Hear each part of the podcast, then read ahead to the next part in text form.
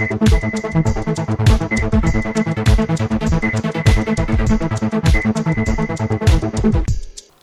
9.2. wurde der fünfte Verhandlungstag zum Tod von Ante P. am Mannheimer Landgericht verhandelt. Die Befangenheitsanträge gegen die GutachterInnen wurden zunächst von Richter Gerd Rackwitz pauschal abgelehnt und die Beweisaufnahme geschlossen.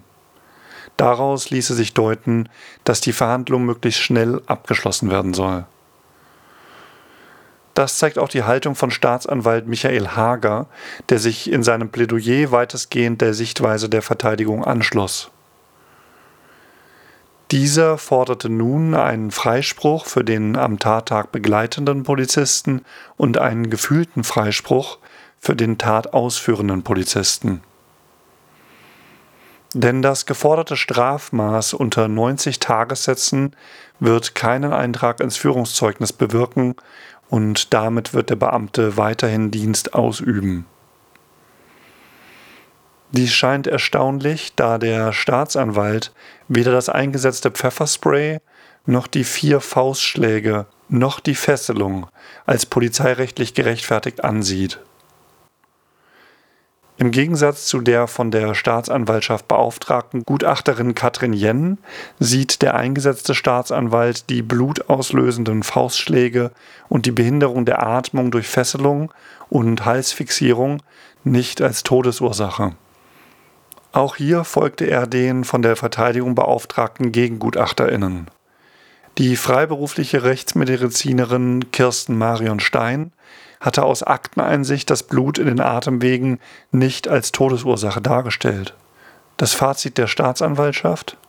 Ein kausaler Zusammenhang zwischen verursachtem Stress und dem Herztod lässt sich nicht eindeutig feststellen. Damit wurde der Vorwurf der schweren Körperverletzung mit Todesfolge im Amt vom Staatsanwalt verworfen was fast schon als Hohn wirkt, da der Ausblick des Staatsanwalts zuvor lautete, dass das geforderte Strafmaß zur Abschreckung dienen solle. Zum nächsten Verhandlungstag ist dann am 22.02. ab 9 Uhr das Plädoyer der Nebenklage und Verteidigung angesetzt.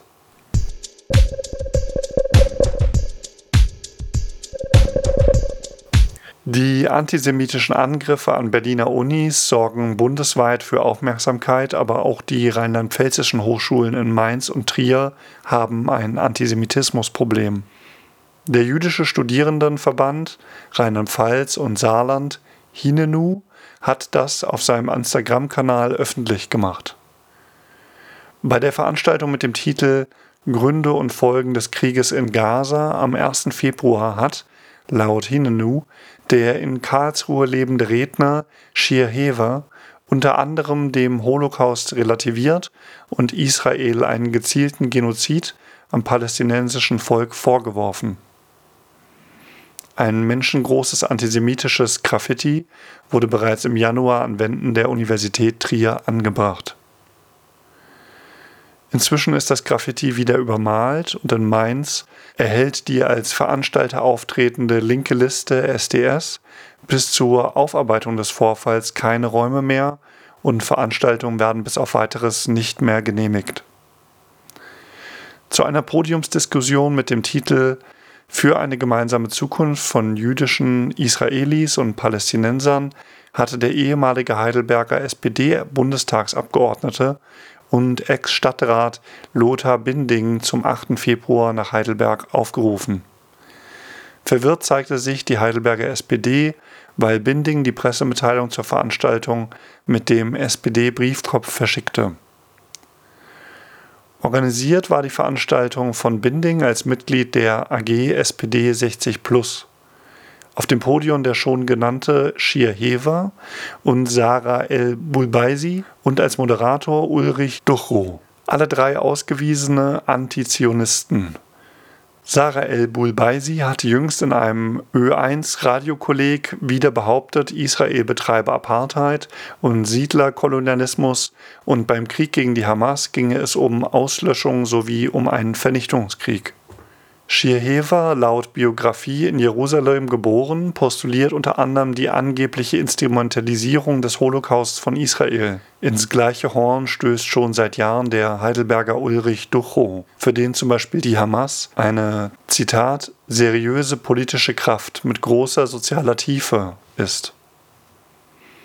Ducho sagte gegenüber dem SWR, er unterstütze die BDS-Bewegung und ihre Boykott- und Sanktionsaufrufe gegen Israel und der frühere Heidelberger SPD-Bundestagsabgeordnete Lothar Binding habe ihn als Moderator eingeladen. Binding erklärte dem SWR, er gehe davon aus, dass Ducho trotz seiner BDS-Nähe, Zitat, neutral moderieren könne. Binding sagte, er habe die Veranstaltung als Mitglied der AG SPD 60 Plus organisiert.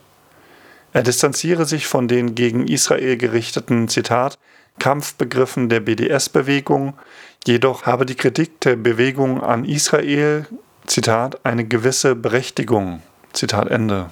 So Binding. Nach dem Motto, ein wenig Antizionismus schadet nie. Die Heidelberger SPD meldete dazu auf ihrer Homepage, Zitat, wir erwarten generell bei allen Diskussionsveranstaltungen eine neutrale Moderation, um diese nicht zu beeinflussen. Daher hält der Kreisvorstand die Besetzung der Moderation durch Ulrich Duchow für unpassend. Zitat Ende.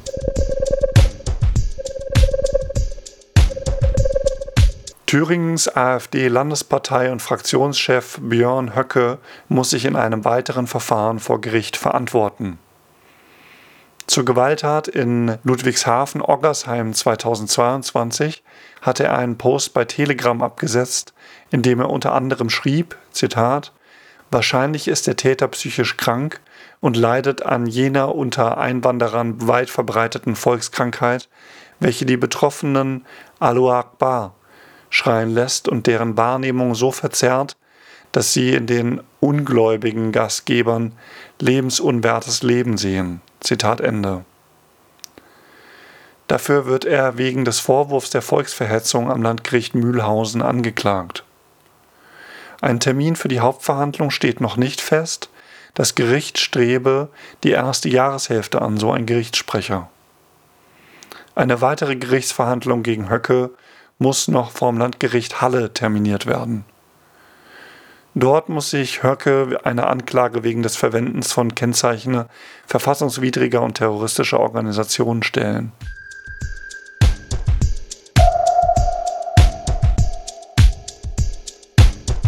Die Krise in deutschen Printmedien zeigt sich auch wieder bei der Rhein-Neckar-Zeitung.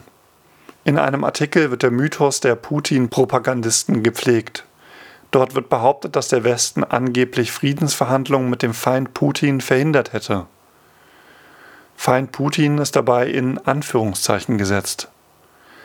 Bereits im Dezember 2022 organisierte die RNZ in Heidelberg eine kritikfreie Veranstaltung mit der prorussischen Journalistin Krone Schmalz.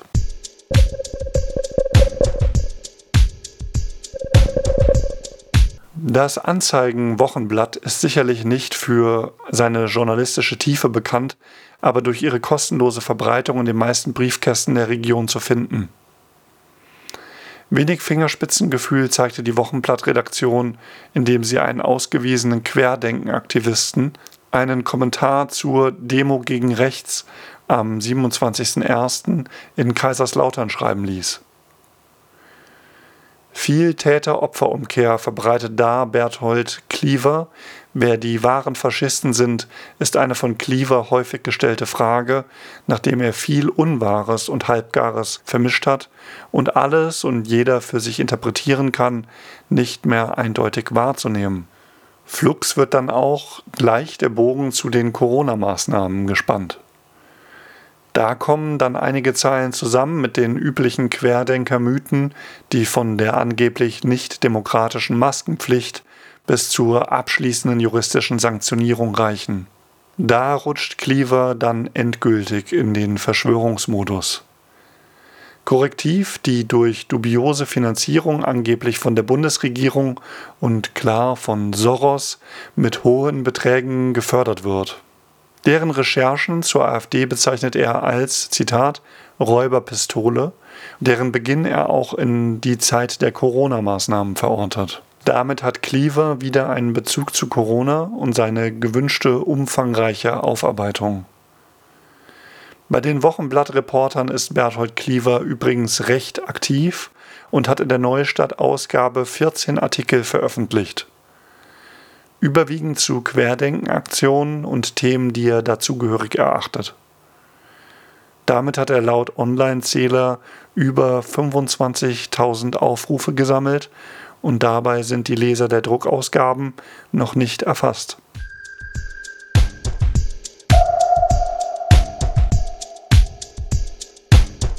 Beim Prozess gegen Monika Young wegen Ausstellen falscher Maskenatteste hat die Staatsanwaltschaft eine Haftstrafe von vier Jahren gefordert.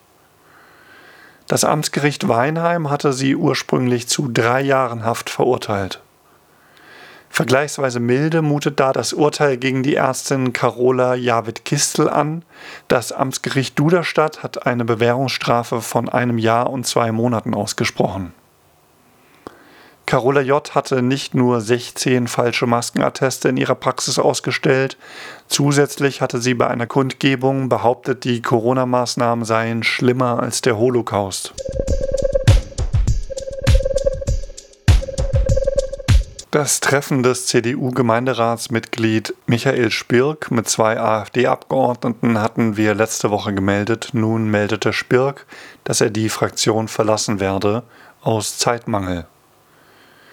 Nachdem sich der 29-jährige Spirk im Haus der Bundestagsabgeordneten Nicole Höchst mit Selfie abbildete und das Foto eines Abendessens im vertrauten Kreis via WhatsApp-Status teilte, war es öffentlich. Spirk aber konnte nicht verstehen, Zitat, warum ein Selfie mit AfD-Politikern komisch ist. Zitat Ende. Komik hatte das Treffen sicherlich nicht, es zeigt aber, wie selbstverständlich sich sogenannte bürgerliche PolitikerInnen mit den rechtsradikalen AfD-Vertretern umgeben. Falls der Name der Gastgeberin Nicole Höchst nicht geläufig ist, ist vielleicht die Inszenierung ihrer Tochter bei einem Poetry Slam in Speyer noch bewusst. Sie sorgte damals für bundesweites Aufsehen, als die damals 14-jährige Tochter 2018 in einem Speyerer Einkaufszentrum rassistische Gedichte vortrug. Mit dem Vorsitzenden des AfD-Kreisverbandes Speyer, Benjamin Haupt, lebt sie zusammen und dieser war auch auf dem Bild vom Raclette-Abend mit Michael Spirk zu erkennen. Beide haben sich nach Parteidoktrin einer Politik der konsequenten Abgrenzung gegen Fremde und Minderheiten verschrieben und machen dies sowohl auf ihren Kanälen als auch im Parlament deutlich. Michael Spirk musste sich der Wirkung der Veröffentlichung des, wie er es bezeichnete, rein privaten Treffens ohne politischen Kontext bewusst gewesen sein. Die CDU Speyer erklärte, man begrüße es, Zitat, dass sich Herr Spirk klar von der AfD distanziert. Zitat Ende. CDU-Mitglied will er weiter bleiben und zurückgetreten sei er aus Zeitmangel.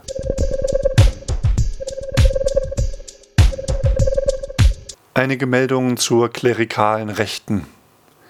Die antifeministische Anti-Abtreibungsgruppe Pro-Life Heidelberg macht weiter öffentlich, dass sie vom AStA nicht als studentische Gruppe anerkannt wurde. Der Titel dazu Nein zur Meinungsdiktatur an Universitäten. Im Rahmen ihrer Bibeltage veranstaltete die Freie Christliche Gemeinde Heidelberg in Heidelberg am 3. Februar 2024 einen Vortrag zum Thema Mehr als zwei Geschlechter, biologische Realität trifft Genderideologie mit Dr. Matthias Kraus als Referenten. Der AfD-Bundestagsabgeordnete Malte Kaufmann aus Heidelberg und sein Fraktionskolleg Jürgen Braun haben am rechtsevangelikalen Religious Freedom Summit und National Prayer Breakfast teilgenommen. Beim von Korrektiv aufgedeckten Deportationsplanungstreffen bei Potsdam am 25. November 2023 war auch der Burschenschafter und katholische Verleger Hans-Ulrich Kopp aus Stuttgart dabei. Hans-Ulrich Kopp betreibt den rechtskatholischen Lepanto Verlag mit.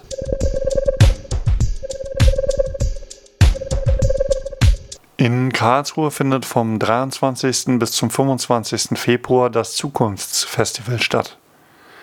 Das veranstaltende Parzivalzentrum gehört zum Verein Menschlich Werte schaffen. Dabei vernetzen sich Anthroposophen mit Reichsbürgern als graswurzelartige Bewegung unter dem anthroposophischen Deckmantel. Mit dabei aus der Querdenkerszene Uwe Burka und Friederike Pfeiffer de Brün, der Homöopath Rolf Krohn, die pseudomedizinische Gruppe IVFG, die Heilpraktikerin und Gegnerin staatlicher Schulen Helene Krenn, auch genannt Helene Biedelight. Uwe Burka wird das Programm in Karlsruhe mitgestalten und Musik gibt's von Miha Boganik, der auch in der Reichsbürgerszene um Falko Stölzer auftritt.